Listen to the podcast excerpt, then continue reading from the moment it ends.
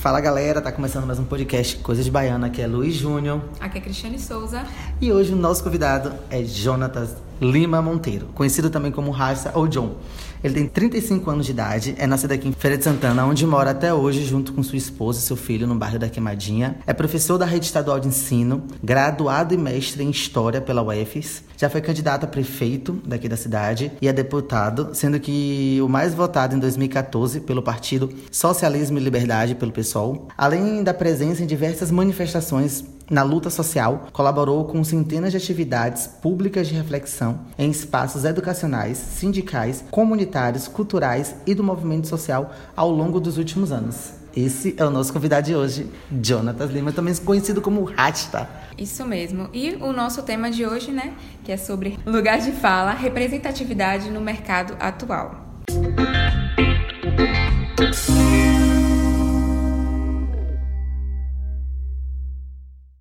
E aí, Júnior, quais suas expectativas para esse, esse episódio? Como eu lhe falei, que eu estava conversando contigo mais cedo, é para mim vai ser um dos episódios mais emocionantes, porque eu vim entender meu lugar de fala há pouco tempo, não, não tem um ano, então, há muito tempo eu venho lutando e entendendo a funcionalidade das coisas, mas eu acho que de um tempo para cá, de quase um ano, dois anos para cá, eu venho entendendo o que é lugar de, o que é lugar de fala e o meu poder de falar, de ser representativo de alguma forma, sabe? E no cenário atual, eu acho que isso vem envolvendo, englobando muito mais representatividade, algo muito importante. Para mim vai ser emocionante.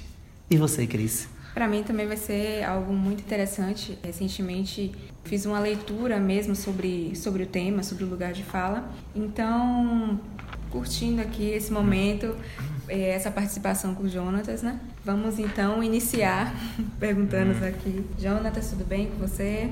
Tudo beleza, Cris. Prazer em participar aqui do podcast. Que bom. O prazer também é nosso, né? Felicidade muito grande ter você aqui participando. E a pergunta principal, eu acho, que seria o que é lugar de fala? Lugar de fala é o chão onde a gente pisa, né? O que define quem a gente é.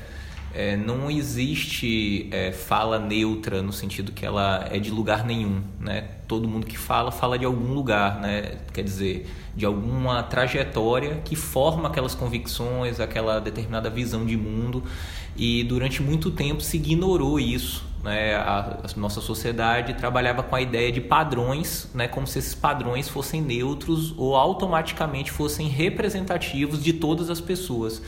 E hoje em dia a gente, por vários caminhos, né, seja na academia, na universidade, tem uma reflexão que desconstruiu isso, que apontou que não é bem assim, mas também nos movimentos vários, né, de fora da universidade, que tem pressionado justamente para que se reconheça que as vozes são múltiplas, que na verdade as pessoas têm várias trajetórias, várias experiências e que é positivo isso para a sociedade e que inclusive os espaços né, de estudo, de trabalho têm que reconhecer essa diversidade como um valor positivo. Né? Então, quando está se falando de lugar de fala, está se falando justamente disso, né? quer dizer, a trajetória forma a sua visão de mundo e isso precisa ser reconhecido, não para dizer que toda visão é, é parcial somente e tal, porque todas são. Mas que é, isso é um valor importante de ser reconhecido. Né? Isso enriquece a nossa perspectiva de mundo, das coisas e tudo mais. É, sobre esse mesmo, essa mesma questão, existe alguma limitação para esse conceito, para o lugar de fala? Lugar de fala é uma expressão, né? Ela, uhum. ela circula é, por vários caminhos. Eu diria que antes mesmo de haver reflexão acadêmica, e tem algumas pessoas têm se dedicado a isso, né? É, acho que o exemplo mais emblemático disso nos últimos anos aqui no Brasil é o, o texto da Djamila Ribeiro, né? que traz uma reflexão mais organizada em torno disso. Mas é curioso que é, seja o texto dela, seja o texto de outros autores, autoras que têm refletido sobre isso, é, uma, é mais uma resposta ao fato que a expressão tem circulado, principalmente a partir das redes, né? Então hoje a gente tem uma realidade que é muito marcada por um ativismo de rede, as pessoas se pronunciando sobre várias temáticas é, e muitas vezes é, essa, essa expressão aparece né, para reivindicar, por exemplo, uma legitimidade em torno de uma determinada questão. Então, digo, olha, eu, tô, eu posso falar disso porque eu tenho uma experiência de vida em relação a isso, isso me autoriza a falar dessa forma. Ou, ou do contrário, né? É também dizer assim, olha, você não pode dizer tal coisa porque você não vivencia isso, ou você tem limites em dizer tal coisa porque você não sabe do que você está dizendo. Então a expressão passou a circular e de alguma maneira a universidade passou a correr atrás, o mundo acadêmico, intelectual, né? É, então como toda expressão, ela é, ela é uma noção mais né? Ela ainda é um conceito por se fazer de certa maneira, porque como toda noção que circula nas redes, ela tem uma multiplicidade também de sentidos, ainda ela é muito, não é muito precisa às vezes, né, no uso, como as pessoas utilizam isso. Mas sem dúvida nenhuma se dá para dizer que tem um ponto que é consensual, é que o lugar de fala tem a ver com aquilo que eu comentei antes, com a trajetória das pessoas, né, com como a trajetória social da pessoa, quer dizer, as experiências que ela vivenciou coletivamente, formam uma certa individualidade, uma certa forma de ser e isso é fundamental para definir, vou chamar assim, um, uma visão de mundo, né? De onde a pessoa está dizendo o que diz. Isso.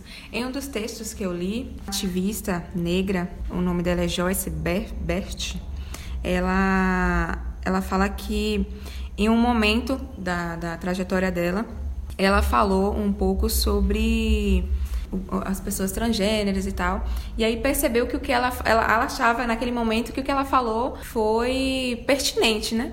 Só que depois, ao visitar, ao conhecer é, um grupo tal de pessoas, percebeu que ela é, falou algo muito equivocado.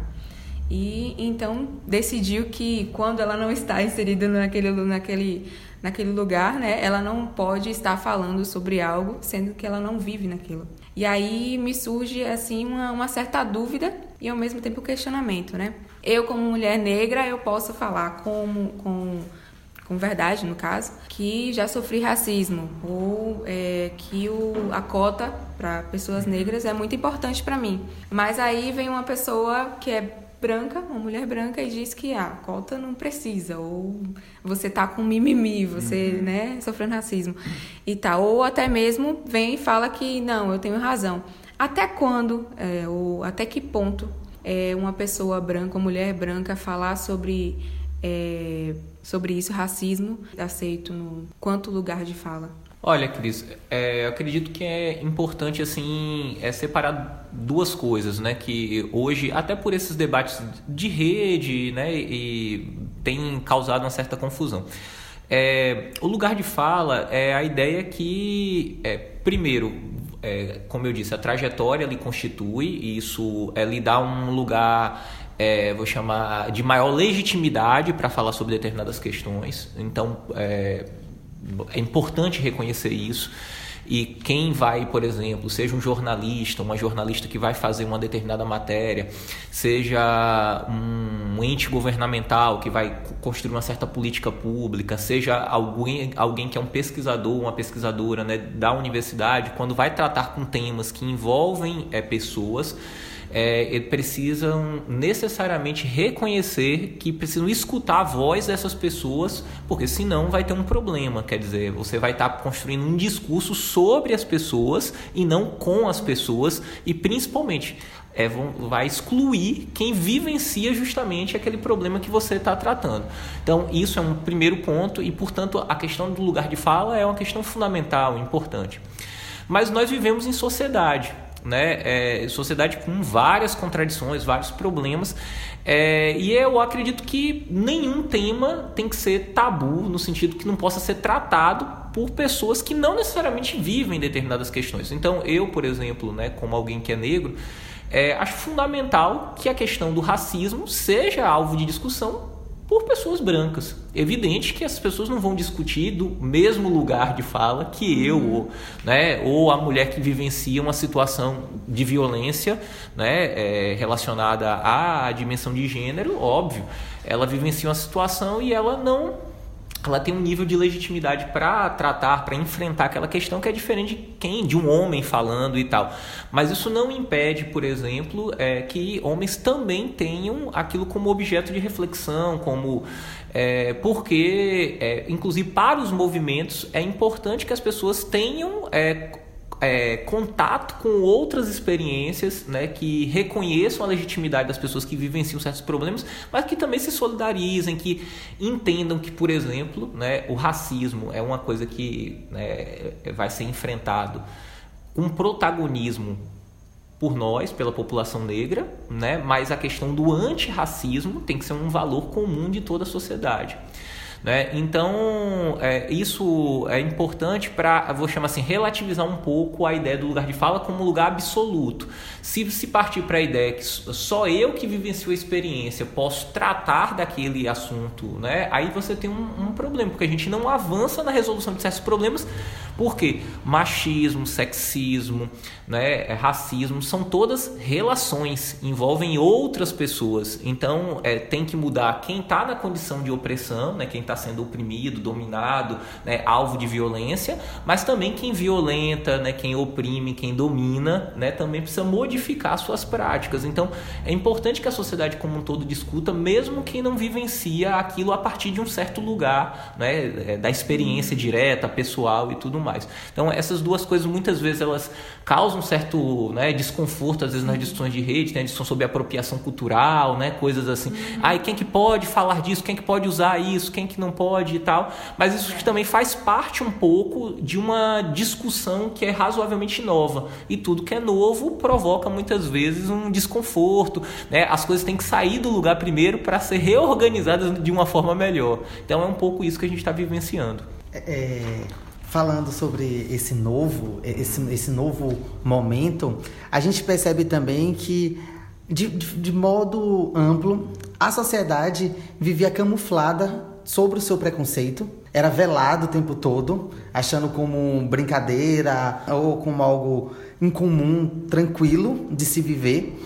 Ou um fato recorrente foi agora ontem, não sábado, Silvio Santos com Cláudia Leite, que gerou uma repercussão grande, mas e assim, aí, aí vem aquela aí vem aquela pergunta: até quando iremos viver dessa forma, velando as situações de opressão, onde o outro vai achar sempre que é vitimismo e mimimi.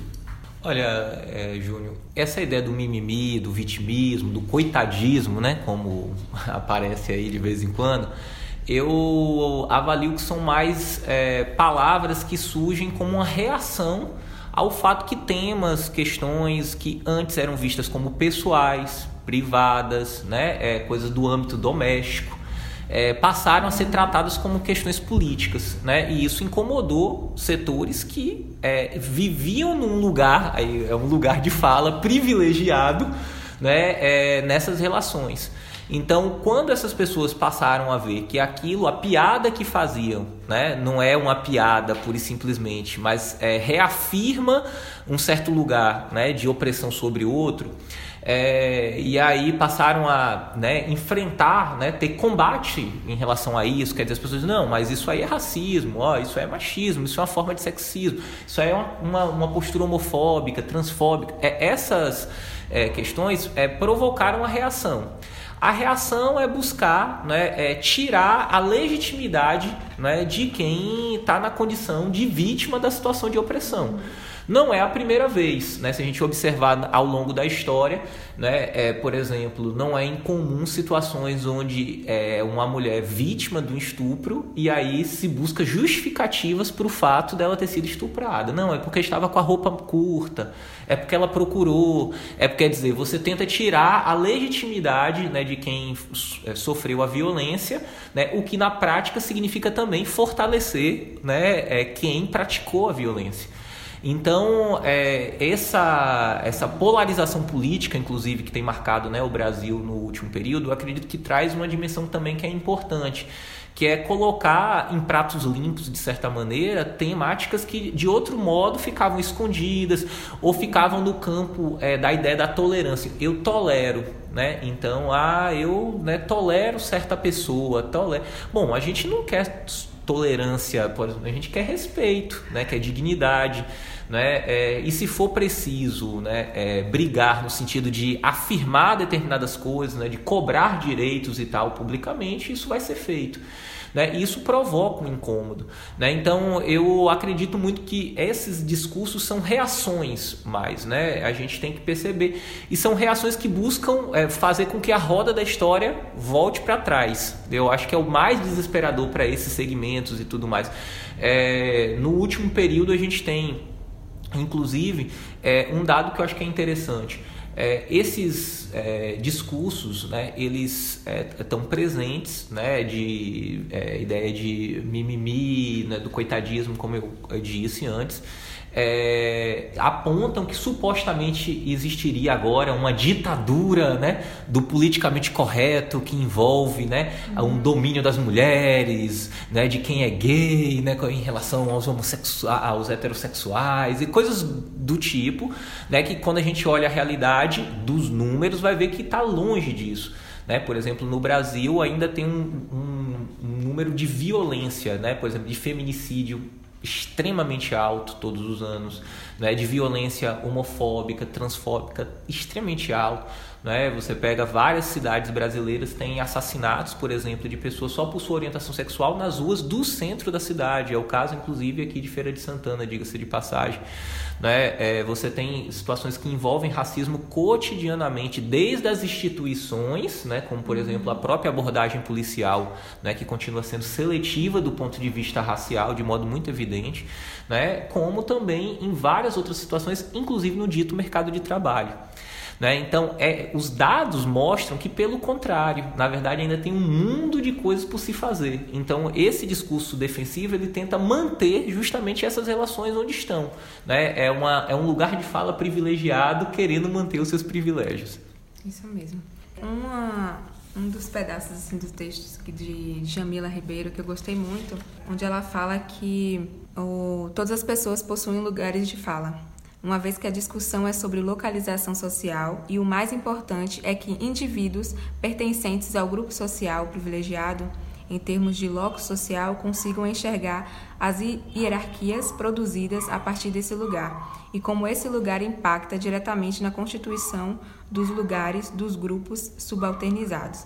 Ou seja, o que eu observo muito, né, que ainda, mesmo é, hoje já estamos meio que conseguindo um lugar né, de, de, de, posição, de se mostrar, tanto quanto mulher, como mulher, quanto negros e tal, e todas as outras minorias. Né? É, o que eu consigo enxergar é que ainda assim há uma meio que não não aceitam muito que uma pessoa negra, mulher, por exemplo, eu no meu ah, isso não seria um retrocesso, mas é, dão mais legitimidade ainda ao homem branco, seja mais uhum. velho e tal. E eu tenho vontade, por exemplo, de fazer um mestrado, de poder chegar lá na frente, poder dar aula, mas ainda assim é, são mínimas, poucas pessoas, mulheres negras que estão aí envolvidas, que, que conseguem passar no mestrado, fazer um curso é, de pós-graduação, né, lato senso, e até mesmo na minha área, como eu observo. Recentemente eu li um artigo em que fala que em agências de publicidade, por exemplo, mulheres são a minoria, são 30%. Então é muito, muito poucas uhum. mulheres inseridas, e principalmente negras mesmo, pessoas negras inseridas no mercado de trabalho. E aí eu quero te perguntar o seguinte: é, como o lugar de fala é aplicado no debate público hoje? É, primeiro, o lugar de fala se relaciona com uma outra questão, que é a questão da representatividade. Né? Porque é, passa pelo reconhecimento que existem posições que são de privilégio. Né? Então, por exemplo, eu, enquanto homem, se eu não é, entender que é, minha posição, por um conjunto de relações na sociedade, pela forma como ela está estruturada, é, traz né, vantagens em relação, por exemplo, às mulheres, é, eu não consigo avançar também na resolução de certos problemas. Eu geralmente vou é, culpabilizar é, a, a, pessoa individualmente. Então, vou dizer, olha, se as mulheres não estão, por exemplo, é, em posições de chefia no mercado de trabalho, nas empresas, é só porque elas não têm competência para tal. Ou, né, é, como isso aparece, ah, é, se no judiciário não tem a presença de pessoas é, negras, né, é simplesmente porque né, não querem. Eu lembro que algum tempo atrás eu tive uma discussão com um colega e ele dizia assim: ah, mas não tem que dizer que Joaquim Barbosa é o único negro, né? É chamar atenção para isso, pelo fato que na época ele era presidente do STF, né? E eu disse, certo, então se não tem que chamar atenção para isso, então a gente vai ter que discutir, então por que, que outros não chegaram antes? É só porque não quiseram? Né? Então, essa questão do lugar de fala, ela está associada com a ideia do reconhecimento do quanto, né, para usar voltar de Jamila, é, a localização das pessoas envolve é, um lugar numa estrutura da sociedade que também quer dizer, às vezes, mais privilégios e, em alguns casos, menos direitos. Né? E se a gente não entende isso, não tem como construir, por exemplo, políticas é, públicas que lidem com um fator que é o da representatividade que é a ideia que você precisa oportunizar né, de modo diferenciado em relação a essa estrutura social, possibilidade de acesso a lugares que de outro modo as pessoas não terão, porque a tendência da sociedade é naturalmente permanecer a mesma, não é? é reproduzir as desigualdades, é manter cada um no seu quadrado. Né? Então, se você quer alterar isso, você precisa interferir ativamente, que é o debate que passou, por exemplo, nas chamadas políticas de ações afirmativas e dentre elas as cotas.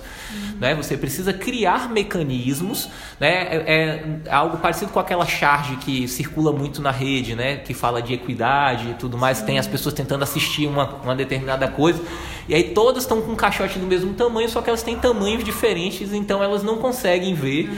Né? Só quando o caixote é proporcional ao altura de cada pessoa, né, você consegue oportunizar.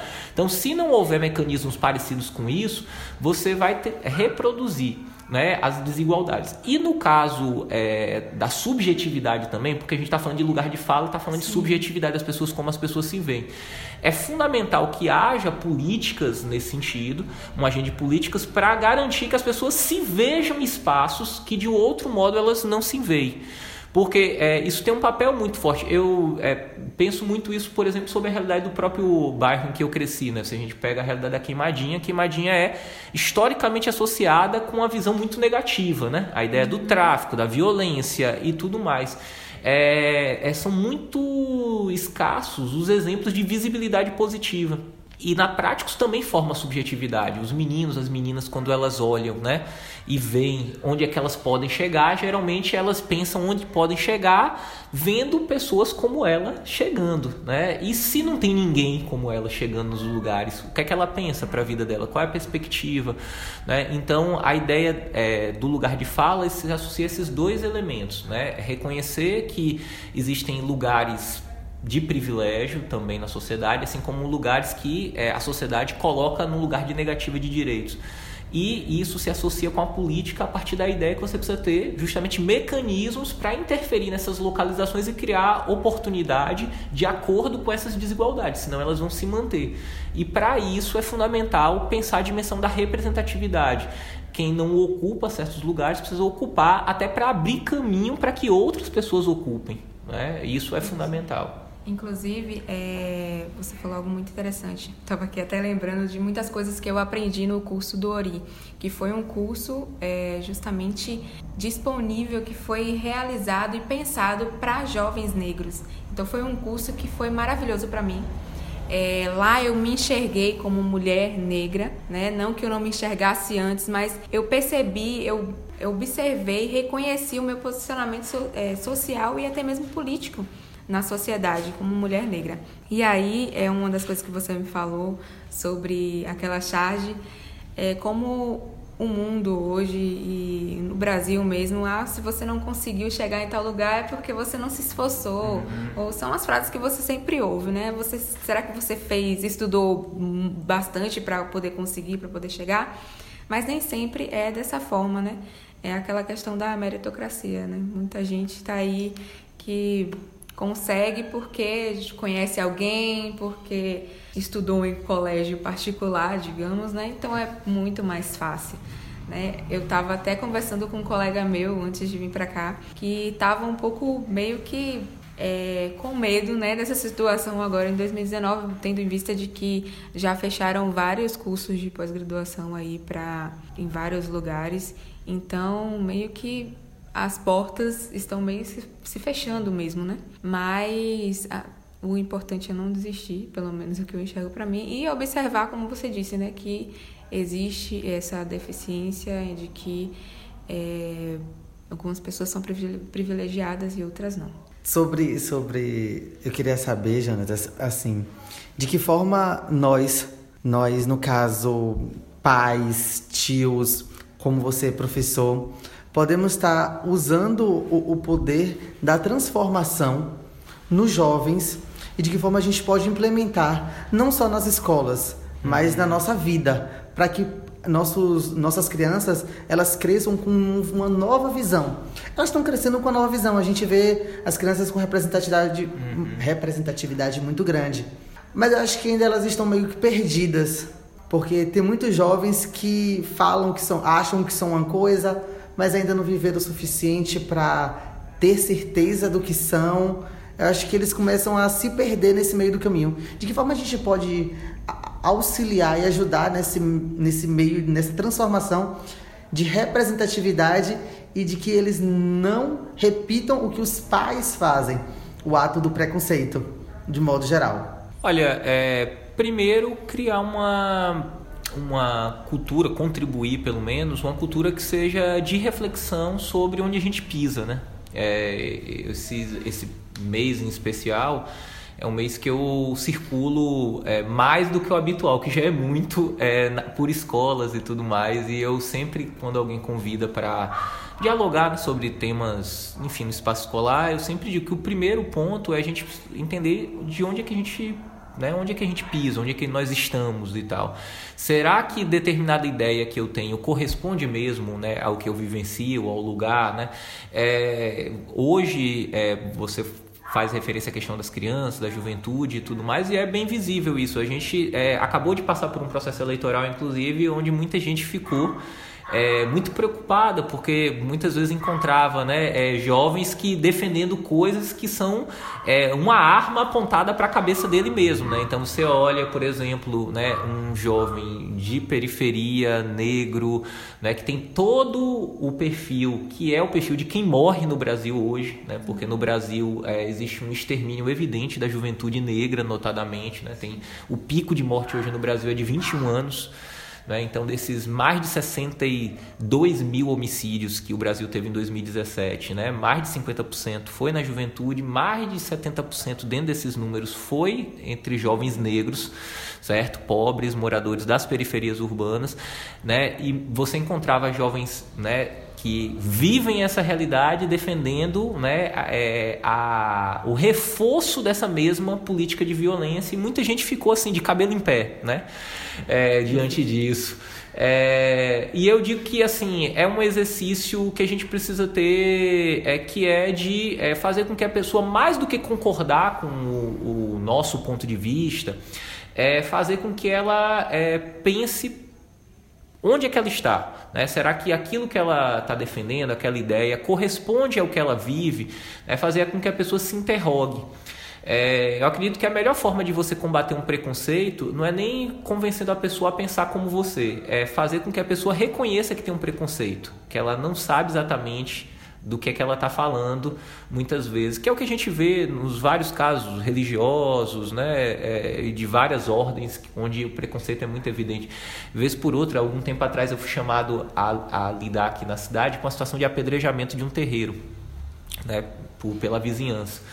É, e era incrível como as pessoas né, circunvizinhas que estavam próximas e tal, não sabiam absolutamente nada sobre é, o seu vizinho, né, no caso lá do terreiro, que há décadas né, vive ali, está ali do lado e tudo mais, muito menos sobre a prática religiosa Né? E é, isso é um ponto importante, né? Assim, o preconceito é literalmente isso, né? Eu estou me antecipando antes mesmo de me dar a chance de conhecer certa coisa, de ter é, informação. Sei que é um cenário difícil porque nós vivemos um bombardeio de informação, uma guerra de desinformação, inclusive, de táticas que deliberadamente utilizam isso né, como forma de arma política, mas eu acredito que é uma tarefa que a gente não pode abrir mão, certo? Em todos os espaços que a gente tem. É, principalmente nesse quadro agora, né, que está colocado para a gente nesse contexto do país. Né? Vai precisar mais do que qualquer outro momento recente da história que a gente faça isso, né? faça com muita paciência, acho que com humildade também, né? sem a pretensão assim de ser dono ou dona da verdade e tal, mas tendo a convicção que é preciso ser feito. Porque do contrário, as pessoas podem acreditar em coisas que são muito é, nocivas a elas mesmas. Né? Então não é incomum eu, né, para dar um exemplo dentro daquilo que a gente estava conversando, você tem situações onde crianças é, chegam em casa, elas escutam, a menina, por exemplo, pela primeira vez, antes de qualquer comentário na rua, ela escuta em casa dizendo que o cabelo dela não é, é, é bom, né? E diz, não, mas seu cabelo é ruim, uhum. não é? O cabelo não é crespo, liso, encaracolado, não é uma descrição da característica, né? É, tá falando que o cabelo é ruim né, que é um juízo de valor. Né? E ela escuta é, isso, por exemplo, dentro, às vezes, do ambiente é, de casa. Né? É, mas será que, por exemplo, quem está dizendo isso para ela já pensou direitinho, já olhou de que lugar que está falando? Né? Já parou para pensar assim, por que, que afinal de contas ela tem que alisar o cabelo? Né? Ela tem que ser obrigada a isso para ser bonita, ela deixar de ser aquilo que naturalmente ela é. Então, essa, esse é o exercício que tem que ser feito, assim, nos mínimos espaços e também nos espaços públicos, especialmente que a gente possa fazer. Você falou de bombardeio, eu vejo que as redes sociais é o boom. E hoje, então, uhum. de agosto para cá, ela vem sendo trazida com muita força. Me fale no, no seu caso, como professor, as redes sociais, como está sendo lidar com as redes sociais, com, com alunos, postando coisas que não sabem, como a gente tá, havia, havia dito, fake news e, e afins e se mostrando de forma representativa também perante as redes sociais, porque a gente tem as redes sociais como um, um, o momento da gente falar, aquilo é nosso, a gente pode, podemos falar, podemos agir de alguma forma. Então fala no sua visão como professor, como está sendo esse seu processo?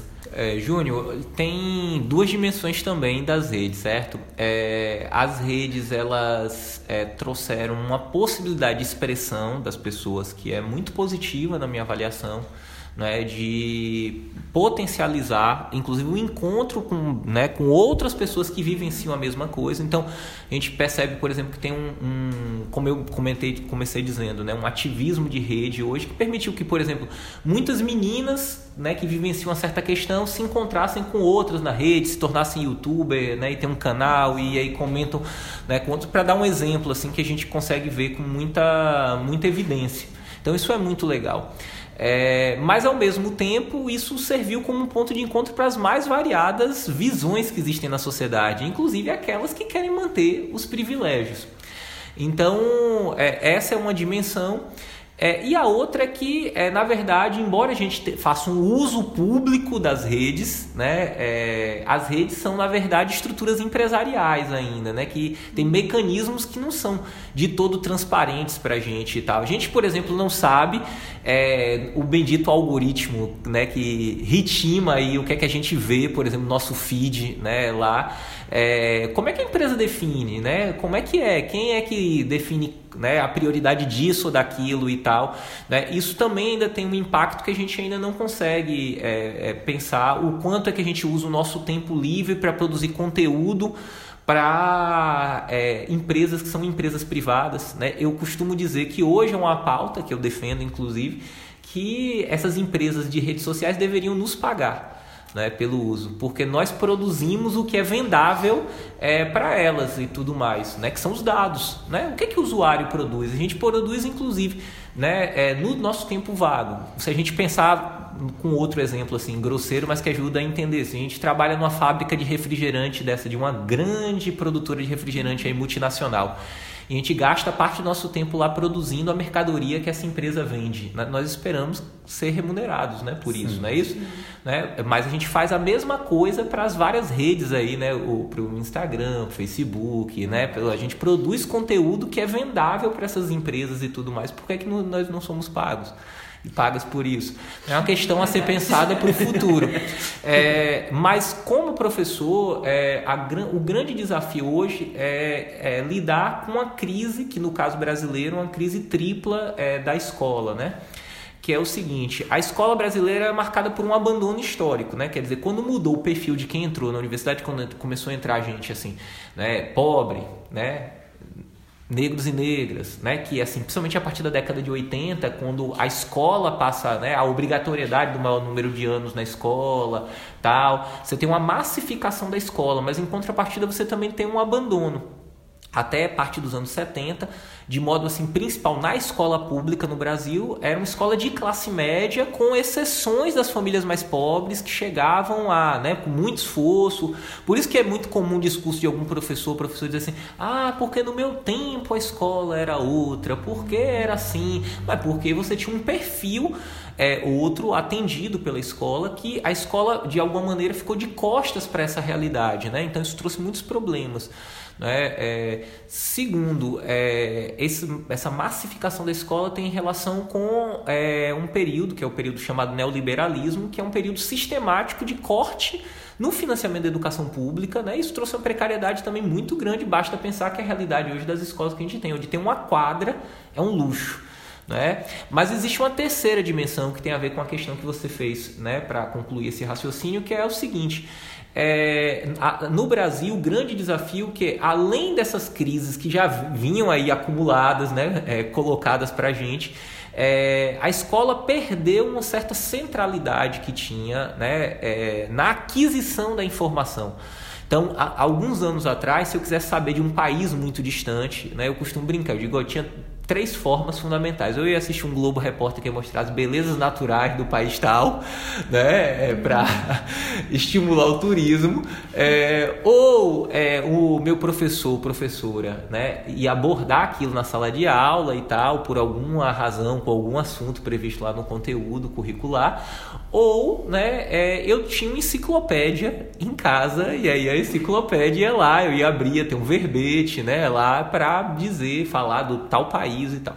É, hoje em dia não é mais dessa maneira, né? O acesso à informação é muito mais rápido, está na palma da mão, né? À medida que as redes, né, se tornaram móveis, inclusive, né? O próprio acesso passou a ser em qualquer lugar, né? É, só que isso também trouxe agora uma responsabilidade muito maior para a escola. E o, o problema da fake news é só um sintoma desse, desse problema que é a, nós passamos a ter uma responsabilidade muito maior com a formação crítica para tratar esse mundo de informação que chega para as pessoas. Então hoje a escola ela tem continua tendo um papel claro no acesso à informação, mas esse não é talvez o papel mais é, central da escola. O papel da central da escola é bom para uma informação que chega para mim, como é que eu diferencio né? o que é que essa informação é, se ela é correta ou não, se tem a ver com a realidade ou não, se ela é falsa ou não. Né? É, e é isso que a gente está vivenciando agora. Tá? Tem toda uma geração de pessoas que utiliza as redes, mas sem a formação crítica para fazer esse tratamento. O resultado disso é essa abundância de fake news aí né? É, agora com o uso político de alguns setores, percebendo isso, percebendo inclusive essa, essa problemática da escola, da educação de modo geral das pessoas né? para a comunicação é, e utilizando isso como arma política, que eu acho que talvez seja o mais desonesto de tudo, o, mal, o, o mais mau caráter de tudo que a gente vivenciou nesse processo eleitoral. Mas é um desafio muito grande, mas a escola precisa então é, refletir. E refletir significa é, refletir também sobre o seu lugar de fala, né? porque não tem como ter reflexão crítica se você não sabe qual é sua posição. Como é que eu vou criticar algo se eu não sei de onde eu estou falando? Quem eu sou nesse processo de crítica? Como é que tem diálogo se eu não sei qual é a minha posição na conversa? Né? Então, é, a escola passou a ter que se relacionar. Espero eu que a escola incorpore cada vez mais a reflexão sobre o lugar de fala para poder, inclusive, fazer esse trabalho que eu estou dizendo aqui. Verdade. Inclusive, eu, como pessoa da, da comunicação, será que é, eu posso dizer que precisa ser paga também para estar desenvolvendo esse conteúdo? Tava pensando nisso, Cris. É complicado, viu, pra gente. Me apertou aqui. Bom, mas bom, a questão é a seguinte: é, eu observo que essa preocupação em lugar de fala, em pesquisar, em escrever, né, no caso cientificamente sobre o lugar de fala, tem sido algo mais voltado pelas universidades públicas. As privadas meio que estão se esquivando um pouco, pelo que eu percebo, pelo menos, né, no meu, meu senso comum e vivência também. É, o que você acha disso e qual, qual forma da gente mesmo que estamos inseridos em universidades privadas de estar tá tentando modificar isso? primeiro, é, as univers... a expansão privada que aconteceu do ensino superior no Brasil ela oportunizou a possibilidade de muita gente né, ter acesso à universidade. Sabe que um problema histórico é, da universidade no Brasil é justamente é, que ela deixava de fora a maior parte da juventude né, do país. E se a gente recortar isso do ponto de vista né, do lugar social e, é, isso se agravava. Então por exemplo até 2005 é, em torno de 5% apenas da juventude negra que entrava nas universidades né, no ensino superior. Hoje em dia subiu um pouquinho 12 um pouco mais de 12% né, de 2015 para cá é, mas se a gente entender que a população negra né, é 54%, vai ver que tem uma distorção muito grande né, é, ainda, e isso vale para uma série de outras é, experiências é, também. Né? É, então, a universidade no Brasil ela, ela sempre foi muito excludente e ela, de alguma maneira, é, essa expansão privada oportunizou mais acesso. Mas ela também, e é importante que a gente reconhecesse, foi comandada pela, pela ideia de lucro né, das instituições, muitas vezes, que são é, menos instituições educacionais e mais empresas né, preocupadas com sua lucratividade e tudo mais, e portanto pouco preocupadas também com a ideia da qualidade educacional né, oferecida, assim, não no sentido muitas vezes só da formação do ensino, mas no fato que tem que ser instituições que incorporem outras coisas, inclusive uma resposta social. Não é? Aquela instituição, ela não é. Quando está se falando de qualidade, muitas vezes as pessoas pensam assim, não, mas é ter aula todo dia, ter o professor, a professora lá na sala de aula, né? cumprir aquilo que está previsto no currículo, mas não é só isso que se espera de instituição educacional. Certo? E qual, o que é que ela devolve para a sociedade? Né? O que é que ela está é, trabalhando que interessa à sociedade do ponto de vista dos problemas que a sociedade sente e tudo mais? Né? É, como é que eu espero formar é, bons né, profissionais, é, se são profissionais muito alheios aos problemas que são sentidos na pele pelas pessoas que estão né, ali e tudo mais, que estão é, muitas vezes, inclusive, dentro dessas instituições, mas que estão muitas vezes ao redor. Né? É, isso é também uma preocupação importante para a gente é, ter. E nesse sentido, é, a gente é, ainda tem muita dificuldade. Né? É, então, não é à toa né, que não só no tema da discussão sobre lugar de fala, representatividade e tal, é, existe uma distância ainda de parte das instituições privadas né, dessas temáticas, mas também de outras temáticas que seriam assim importantes para a sociedade. Né? É, e é fundamental o esforço de dentro dessas instituições para conseguir inverter. Aí pode assim, é difícil? Sem dúvida nenhuma é difícil. Né?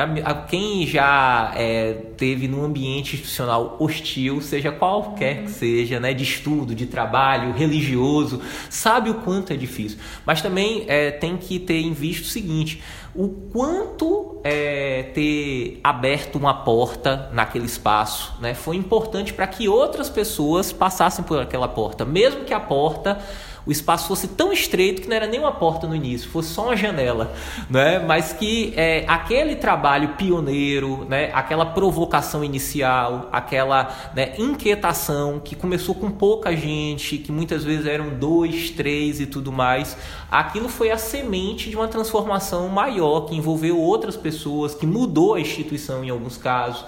Né? Então eu acredito que a gente não pode esmorecer e tudo mais, até porque toda mudança começa de algum lugar e geralmente começa pequena, né, antes de se tornar maior, né? Então é um desafio por se fazer. Evidente que não dá para ficar também só na dimensão assim voluntária. Claro que a gente não vai mudar isso assim sozinho, sozinha, né? É isso depende do quanto é que a gente consegue transformar isso em política pública, né? Quer dizer, a gente consegue interferir naquilo que regula o funcionamento dessas instituições e tal. Mas até para que isso aconteça, a gente precisa ter experiências para dizer assim, olha, isso que a gente está apresentando, que a gente quer que vire a regra, né? A gente está apresentando e sabe que pode funcionar como a regra porque já funciona como exceção em alguns lugares. Né? Na minha instituição isso já acontece.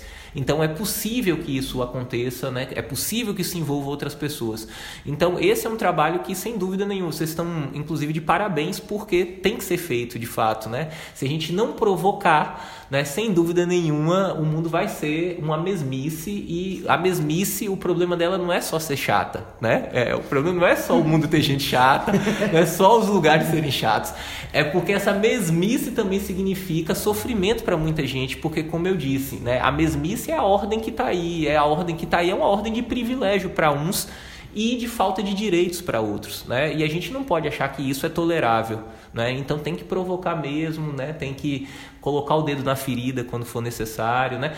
É, sem que isso signifique, né? É, fazer isso violentamente, né? É, mas fazer isso de modo incisivo, né? É, fazer isso de modo provocativo e tudo mais, porque isso é importante. É a provocação que faz as pessoas refletirem. Aí ver também que existe uma luz no final do túnel, né? Porque existe. Sim, sem dúvida. É, eu costumo dizer o seguinte: é, eu escuto muito as pessoas dizendo assim, ah, mas tal coisa não vai mudar, não tal coisa ah, sempre foi assim e tá, não, tá, não tem mais jeito e tudo mais. Eu digo, olha, o Brasil já teve 350 anos, na verdade, mais do, de escravização, certo? Meus parentes, eu costumo dizer assim, falar meus parentes, porque quando a gente fala assim, vai no espaço, as pessoas assim, oh, né, não, os, os negros sofreram, eu digo, os negros ou nós os negros, né? É, as, né? Quem tá falando de que lugar? Né, é, né, de dentro do problema ou como se estivesse externo ao problema, né? Pois bem, os meus parentes, né, já foram submetidos a uma situação de escravização durante três, mais de três séculos, né? É, e mesmo assim isso foi derrubado, né? Né? É, demorou, mas foi derrubado. Né? É, se a gente observar, se a gente voltar 50 anos atrás, é, não digo nem as mulheres é, trabalharem fora de casa, né? Porque essa discussão assim da mulher trabalhar e tal, não, as mulheres sempre trabalharam, né? Aqui, o trabalho da mulher invisibilizado, inclusive o trabalho doméstico visto como não trabalho, né? Mas é, hoje em dia é, é, a presença das mulheres por um conjunto de lutas né, é, se faz cada vez maior, né? Apesar das reações contra isso. Mas se a gente volta 50 anos atrás, pensando no caso do Brasil, até usar calça era uma coisa considerada né, impróprio para as mulheres, né, que era uma roupa, né, e isso mudou.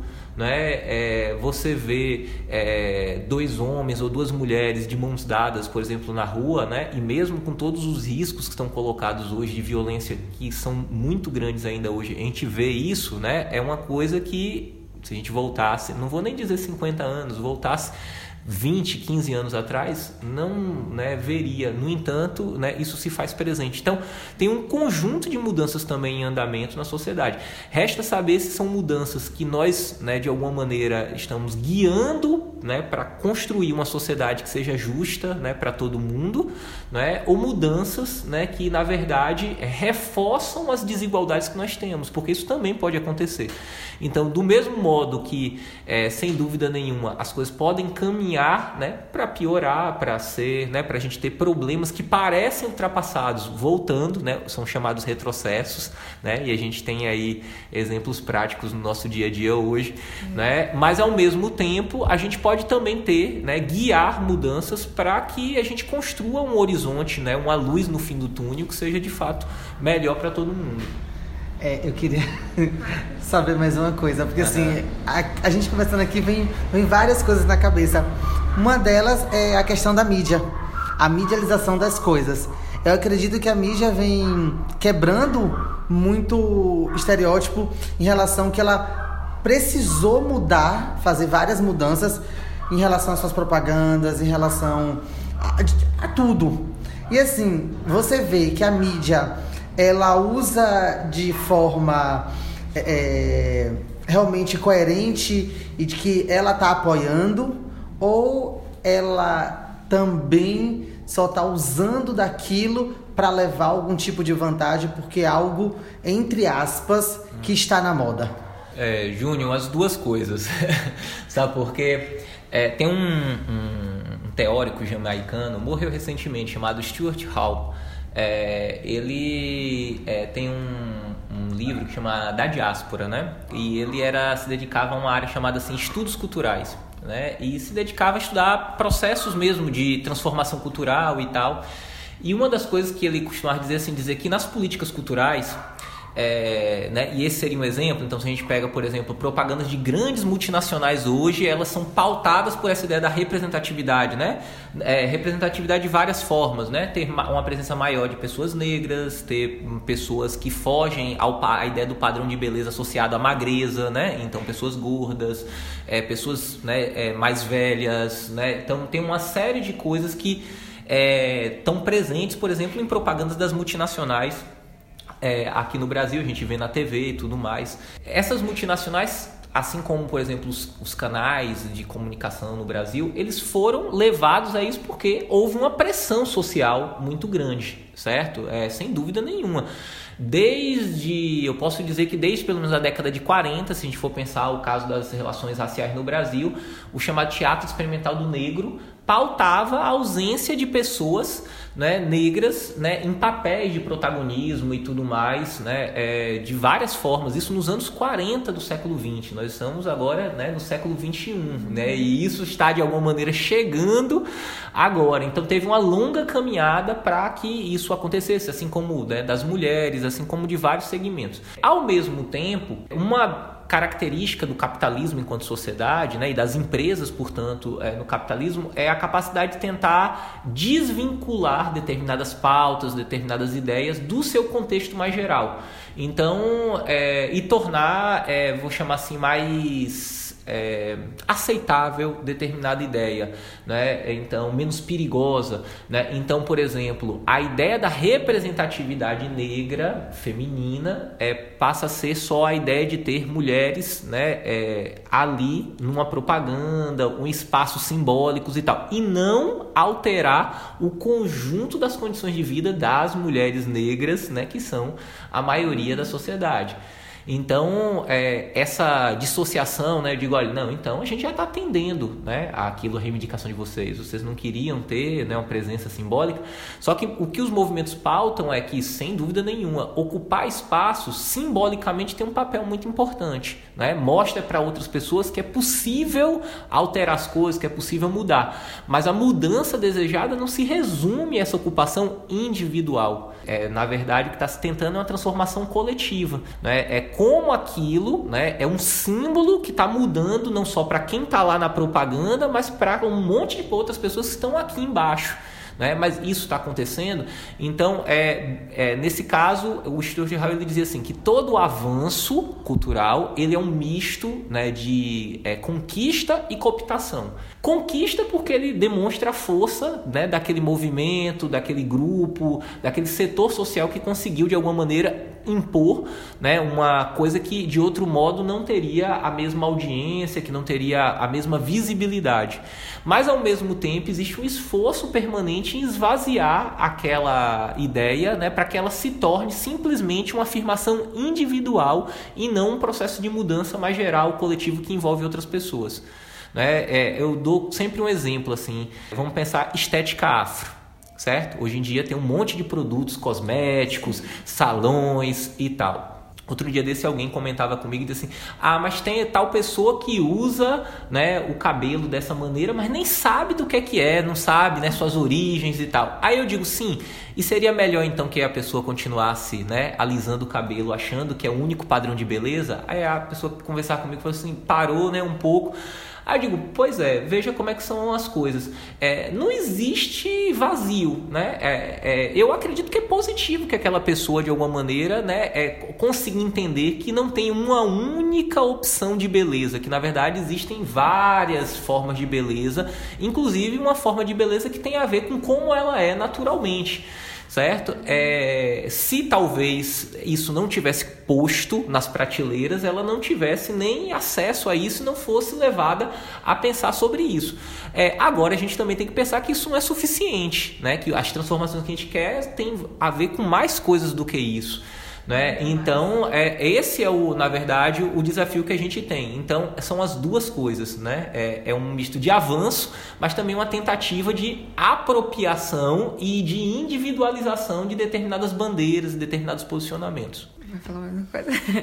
Bom, então acho que para fechar mais uma vez, digamos, é, eu queria algumas dicas de livros né, que a gente possa estar tá passando para o pessoal. Filme. Livros, filmes, séries que falem sobre né, lugar de fala, sobre a temática, sobre representatividade, tudo isso. Pronto. É, eu vou citar um antigo, né? Aí é por é, hábito do cachimbo e tal, de formação profissional, eu sou da área de história, né? Então, tem um filme que chama o Sal da Terra, que é bem interessante e tal, porque ele é um filme precursor em mostrar é, como questões relacionadas a gênero, raça e classe estão relacionadas, né? E para entender uma sociedade como a brasileira, a gente precisa entender essas coisas juntas. A gente chama assim de interseccionalidade, né? Um conceito inclusive tratado assim hoje em dia, né? Aparece de vez em quando que é no Brasil para entender certos problemas sociais eu preciso entender que várias coisas se cruzam, né?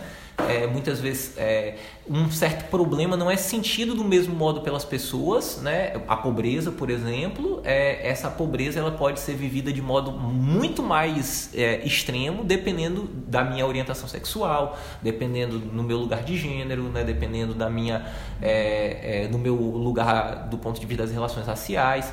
Então é acho que é um filme legal assim um pouco para ele é um filme antigo mas acha com certa facilidade na rede né? O próprio o que é lugar de fala né, da própria Djamila Ribeiro acho que é legal né? É um, um livro é, interessante. Acho que tem um um blog é, escrita, escrito por feministas é, lá do Rio de Janeiro chamado Capitalismo em Desencanto, que é legal, que trabalha essa questão da interseccionalidade que eu citei aqui. Né? É, acredito que um outro trabalho, é, um trabalho do, é, do próprio Stuart Hall, chamado Da Diáspora, né? É, que, e tem um outro livro dele chama é, Identidade Cultural na Pós-Modernidade, né?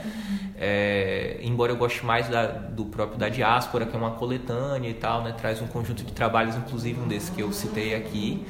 É, e deixa eu ver se algum outro filme mais legal assim, né? É, eu é, saindo um pouco dos filmes, eu é, iria além. Eu acredito que a gente tem muita coisa na música.